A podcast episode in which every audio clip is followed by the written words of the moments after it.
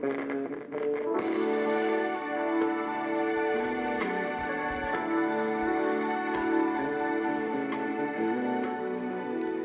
a doce paz de nosso Senhor e Salvador Jesus Cristo seja sobre a sua vida. Glorificamos e exaltamos o nome do Senhor para este devocional. Eu tenho nesse instante a Bíblia Sagrada nas mãos e ela está aberta nesse instante no 1 Pedro capítulo 5, versículo 7 lançando sobre ele toda a vossa ansiedade, porque ele tem cuidado de vós. É gostoso nós observarmos para a palavra de Deus e compreendermos o que Deus deseja do nosso coração e daquilo que ele entende sobre as nossas vidas, lançando sobre ele toda a vossa ansiedade, porque ele tem cuidado de vós. Por várias vezes já falamos sobre este versículo maravilhoso. Mas eu quero falar nesse instante sobre quatro palavras importantíssimas para cada um de nós nos dias de hoje. A primeira palavra é determinação. Estamos vivendo momentos difíceis. Os evangelhos registram Jesus com a sua determinação de chegar até o fim com a sua missão e de chegar diante do Pai e dizer: Pai, missão cumprida nós temos algumas coisas a serem feitas enquanto estivermos nesta terra.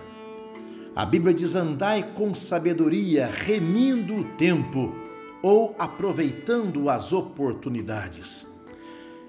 Tenha determinação em sua vida. Se você colocou sua vida diante de Deus e nas mãos de Deus, tenha essa determinação de avançar, de prosseguir e de chegar até o fim. A outra palavra que eu tenho para você é: tenha perseverança. Seja perseverante. A Bíblia diz: aquele que perseverar até o fim será salvo. A perseverança é a grande virtude dos vencedores. Os vencedores vencem porque são determinados e perseverantes.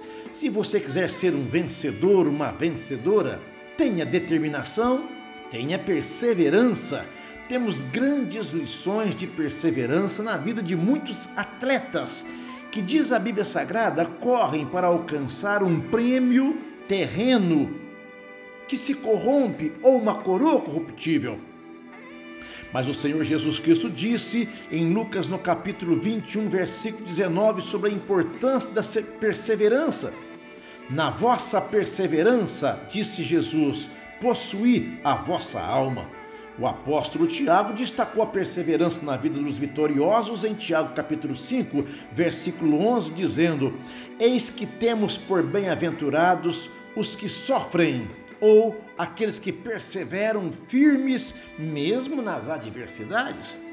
Eu disse quatro palavras. A primeira é determinação, a segunda é perseverança, a terceira, tenha humildade. Seja uma pessoa humilde. Os humildes são abençoados por Deus. As pessoas que estão dispostas a se humilharem na presença do Senhor estão dando um grande passo para obter a vitória.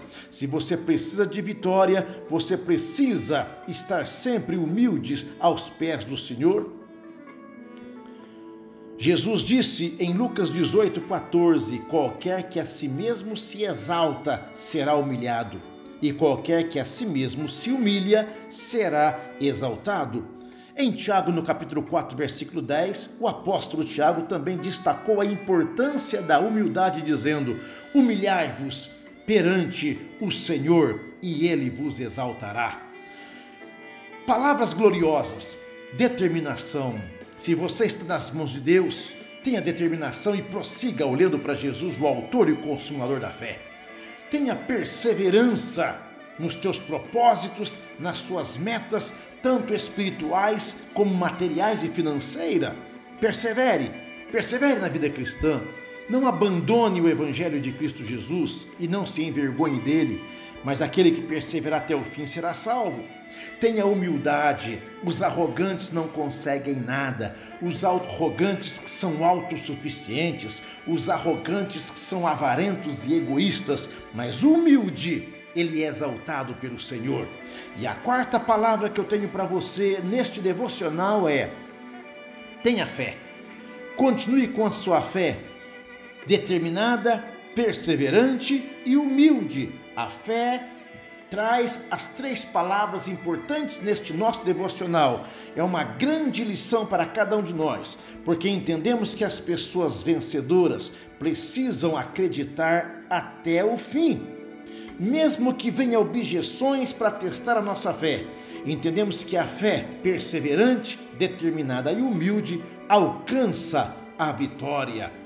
Em Marcos, no capítulo 9, versículo 23, Jesus disse: Tudo é possível ao que crê. Em Gálatas, capítulo 3, versículo 9, o apóstolo Paulo escreve: Os que são da fé são benditos com o crente Abraão. E por causa da fé demonstrada em atitudes determinadas, perseverantes e humildes, nós somos abençoados porque pertencemos a Cristo Jesus. Então, com perseverança, determinação, humildade e fé, nós podemos alcançar os nossos objetivos.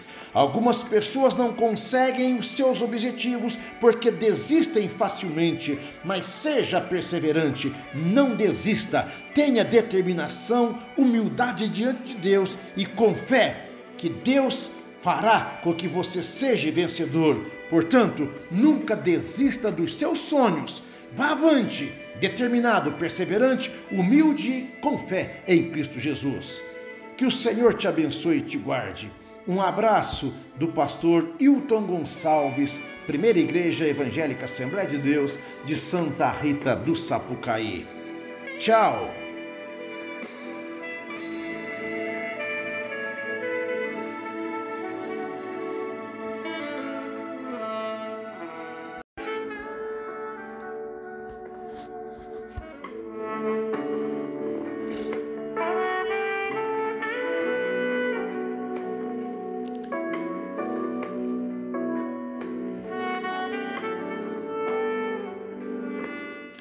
Que a doce e gloriosa paz de nosso Senhor e Salvador Jesus Cristo continue sobre a sua vida e seu coração.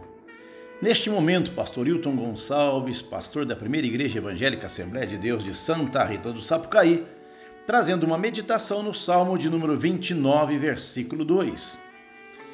E assim diz: Dai ao Senhor a glória devida ao seu nome. Adorai o Senhor na beleza da sua santidade. Repito: dai ao Senhor a glória devida ao seu nome, adorai o Senhor na beleza da sua santidade. Este texto sagrado exalta a santidade do Senhor e a beleza pode ser definida como aquilo que é belo, que é agradável. Existem muitas coisas neste mundo que atraem os nossos olhos e fala-se muito da beleza humana, beleza arquitetônica e da beleza da natureza. Porém, nada disso pode ser comparado à beleza de Deus. Beleza de Deus.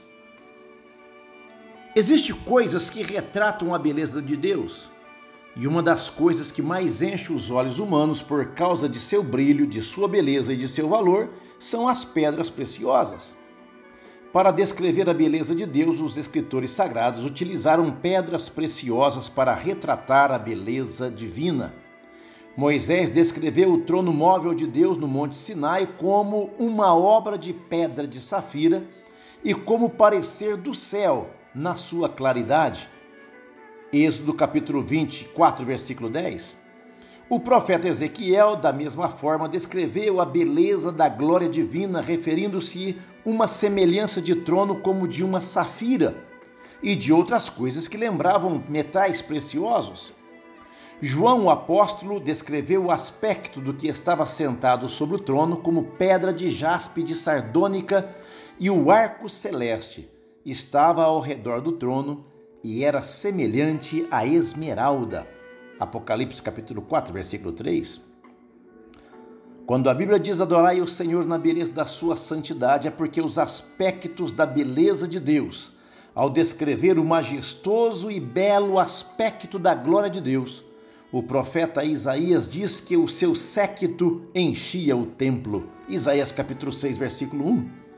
Ao contemplar o Cristo glorificado, o apóstolo João afirma, no livro de Apocalipse, que ele estava vestido de uma veste comprida e cingido pelo seu peito com um cinto de ouro. Isso está em Apocalipse capítulo 1, versículo 12 ao 16. Ao descrever o rei glorioso, o salmista afirma que ele é mais formoso dos filhos dos homens. E Salmo 45, versículo 2. Já no Salmo 27, versículo 4, Davi se encanta com a beleza de Deus e lhe faz um pedido, dizendo: Uma coisa pedi ao Senhor e a buscarei, que eu possa morar na casa do Senhor todos os dias da minha vida, para contemplar a formosura do Senhor e aprender no seu templo. Se lemos o Salmo 29, versículo 2, adorai ao Senhor na beleza da sua santidade, concluímos que devemos adorar ao Senhor por sua grande beleza, por sua grande majestade e por sua santidade. No Salmo de número 104, versículo 1 e 2, é dito que o Senhor é magnificentíssimo está vestido de glória e majestade e está coberto de luz como de uma veste. Portanto, meu querido, minha querida, glórias ao Deus Todo-Poderoso e Magnificentíssimo. Adorai ao Senhor na beleza da sua santidade. Adorai ao Senhor, adorai ao Senhor. Quando compreendemos isto, nós vemos no Salmo de número 29 que a voz do Senhor é poderosa, a voz do Senhor é cheia de majestade, a voz do Senhor quebra os cedros. Sim, o Senhor quebra os cedros do Líbano. A voz do Senhor faz partir as servas e desnudo as brenhas, e no seu templo cada dia um diz glória.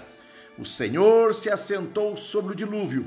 O Senhor se assenta como rei perpetuamente. O Senhor dará força ao seu povo, o Senhor abençoará o seu povo com paz. Eu quero terminar falando sobre a beleza de Deus no Salmo de número 29, versículo 10 e 11, que o Senhor se assenta como rei perpetuamente. Meu querido, minha querida, o Senhor dará força ao seu povo, o Senhor abençoará o seu povo. Quer receber força do Deus Todo-Poderoso? Quer ser abençoado com a paz deste Deus maravilhoso que enviou o príncipe da paz?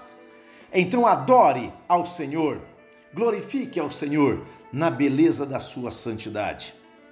Que o Senhor te abençoe e te guarde, que o Senhor faça resplandecer o seu rosto sobre ti e tenha misericórdia de ti. Que o Senhor sobre ti levante o seu rosto e te dê a paz. Um abraço do pastor Hilton Gonçalves, Primeira Igreja Evangélica Assembleia de Deus de Santa Rita do Sapucaí. Desde 1935, transformando vidas pelo poder da palavra de Deus. Tchau!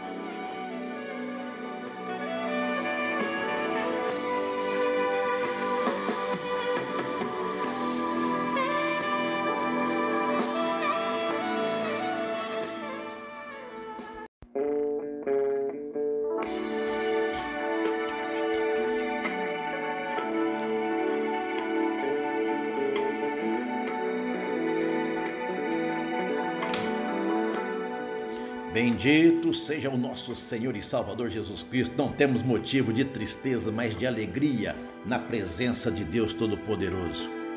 Aqui é o pastor Hilton Gonçalves, Primeira Igreja Evangélica Assembleia de Deus, na cidade de Santa Rita do Sapucaí, sul de Minas Gerais. Estou com a Bíblia Sagrada aberta nesse instante. E eu tenho ela aberta em Romanos, no capítulo 8, versículo 33 ao versículo 37. Diz assim: Quem intentará acusação contra os escolhidos de Deus? É Deus quem os justifica. Quem os condenará? Pois é Cristo quem morreu, ou antes, quem ressuscitou de entre os mortos, o qual está à direita de Deus e também intercede por nós. Quem nos separará do amor de Cristo? A tribulação, ou a angústia, ou a perseguição, ou a fome, ou a nudez, ou o perigo, ou a espada? Como está escrito, por amor de ti somos entregues à morte todo dia. Fomos reputados como ovelhas para o matadouro. Mas em todas estas coisas somos mais do que vencedores por aquele que nos amou. Amém.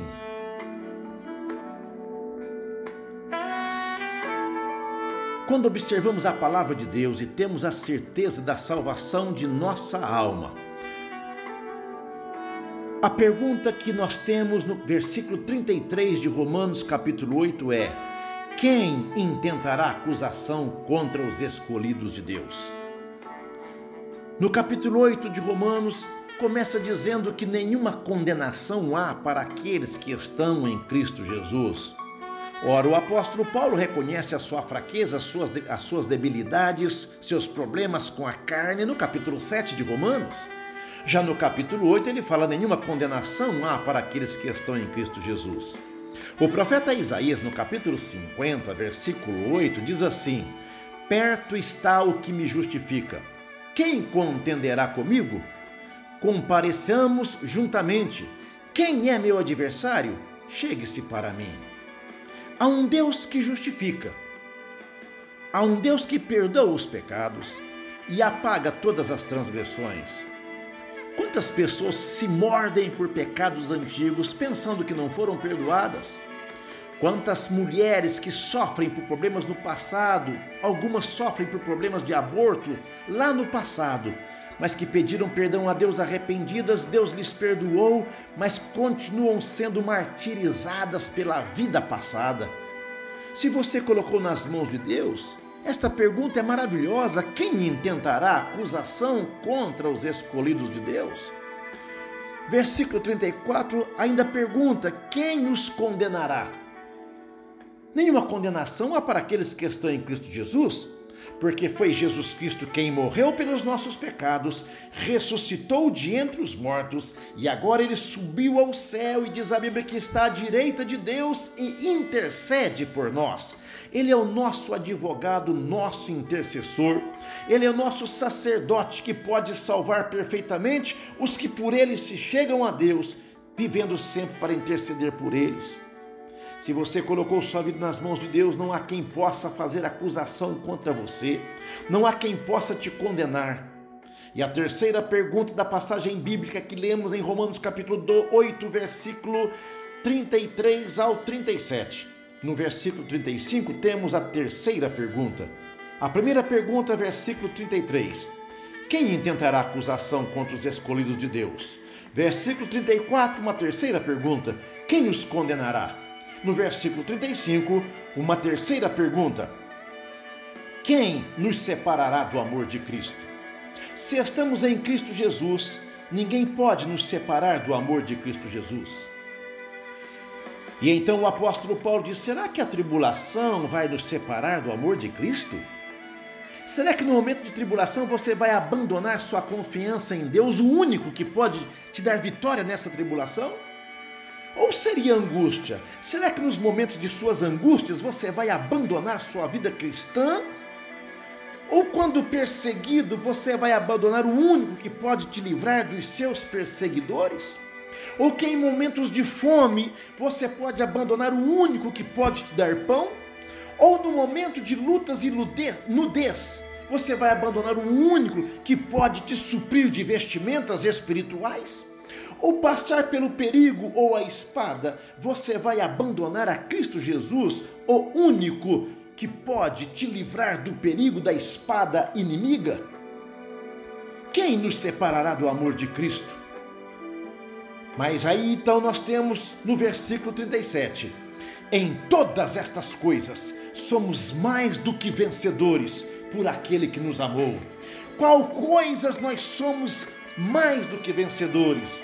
Eu gosto desta expressão e quero dizer a você que, terminando esta palavra, nós não somos apenas vencedores, meu querido, minha querida, nós somos mais que vencedores, por aquele que nos amou. Então ninguém nos separará do amor de Cristo, ninguém intentará acusação contra os escolhidos de Deus, ninguém os condenará, ninguém nos separará e nada nos separará do amor de Cristo. Seja tribulação, seja angústia, perseguição, fome, nudez, perigo ou espada, em todas estas coisas somos mais do que vencedores por aquele que nos amou. Glorificado seja o nosso Senhor e Salvador Jesus Cristo. Glorifica este Jesus maravilhoso que te libertou, te liberta, te sustenta, te mantém firme.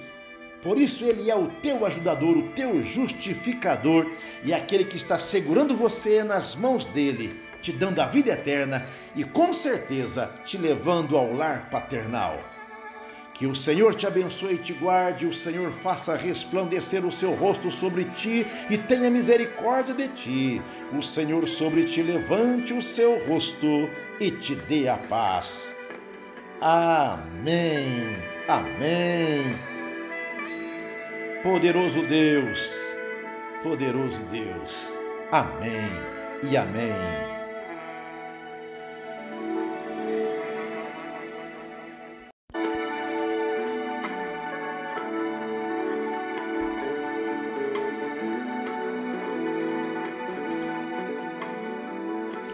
Que a doce e gloriosa paz de nosso Senhor e Salvador Jesus Cristo, Príncipe da Paz, esteja reinando sobre a sua vida, sobre sua família e em meio aos problemas e dificuldades, confiamos neste Jesus maravilhoso.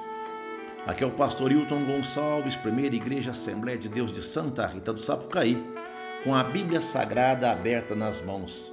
Nesse instante, eu quero ler o profeta Isaías, capítulo 43, versículo 2. É um versículo maravilhoso e muito conhecido, quando Deus fala com o seu povo, e no versículo 2 do capítulo 43 diz assim: Quando passares pelas águas, estarei contigo, e quando pelos rios, eles não te submergirão. Quando passares pelo fogo, não te queimarás nem a chama arderá em ti. Quão maravilhoso é este versículo! Ao ler este versículo, eu lembro da presença de Deus. É como dizer que Ele é conosco. Ele está dizendo: Eu sou contigo. Eu sou contigo. Essa certeza precisamos ter. Temos um Deus conosco. Quando eu era pequeno, meu pai nos levou para a cidade de São Paulo e quando fomos atravessar uma avenida, não me lembro o nome da avenida, era muito pequeno, e eu estava muito preocupado, e eu avancei. E vinha um carro em uma velocidade razoável. Meu pai me puxou pela mão, trouxe para perto dele e o carro passou velozmente. E meu pai então atravessou aquela avenida, segurando nas minhas mãos. Que gostoso que sentimento de segurança! Atravessamos a avenida. Meu pai não deixou que eu fosse atropelado e ainda me levou para o outro lado, para o lugar que tínhamos que ir. Quando eu olho para Isaías capítulo 43, versículo 2, eu sinto Deus dizendo: Sou contigo. Quando passares pelas águas, estarei contigo. A presença de Deus em nossa vida não nos isenta de tribulações. A presença de Deus contigo não te isenta de problemas. A presença de Deus na sua vida não te isenta de enfermidades físicas. Você pode passar pelas águas, pode ser que você passe pelos rios, pode ser até que tu passes pelo fogo o salmista, no Salmo 23, diz assim: Ainda que eu ande pelo vale da sombra da morte, não temerei mal algum, porque tu, Senhor, está comigo. O salmista traz uma segurança da presença de Deus com ele. Senhor, se eu passar pelas águas, o Senhor é comigo. Se eu tiver que passar pelos rios, estas águas não me submergirão quando passares pelo fogo, fogo da tribulação, das provas, não te queimarás. Quando lembramos, quando passares pelas águas, o povo de Israel passou pelas águas do Mar Vermelho. Deus abriu o Mar Vermelho e esse povo passou a pé enxuto. As águas não submergiram aquele povo porque havia um Deus presente naquele povo. Também quando passaram pelo rio Jordão, na entrada, no limiar da terra prometida, Deus prometeu a Josué que eles atravessariam aquele rio Jordão. E a Bíblia diz que as águas do rio Jordão fez um montão para o lado de cima, e então o povo pôde passar também a pé enxuto e adentrar na terra de Canaã. Sabemos que Sadraque, Mesaque e Abednego foram lançados na fornalha ardente aquecida sete vezes mais pela fúria do rei, em ver aqueles homens tão desobedientes a ele, porque tinham um compromisso com Deus. Foram jogados, lançados na fornalha de fogo ardente, diz a Bíblia, mas a Bíblia diz que o rei lançou três e viu quatro, um quarto homem que, nas palavras do rei, tinha semelhança do filho dos deuses. Não se queimaram, a chama não arderam nenhum deles, porque Deus estava com eles.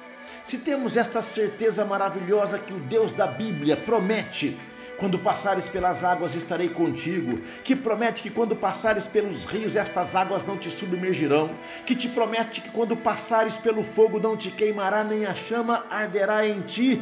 Confie neste Senhor Deus estas águas não te submergirão, estas chamas não te alcançarão, porque o versículo 3 diz assim: Porque eu sou o Senhor teu Deus, o Santo de Israel, o teu Salvador. Confie no Senhor, minha irmã, meu irmão, confie no Senhor, creia nele.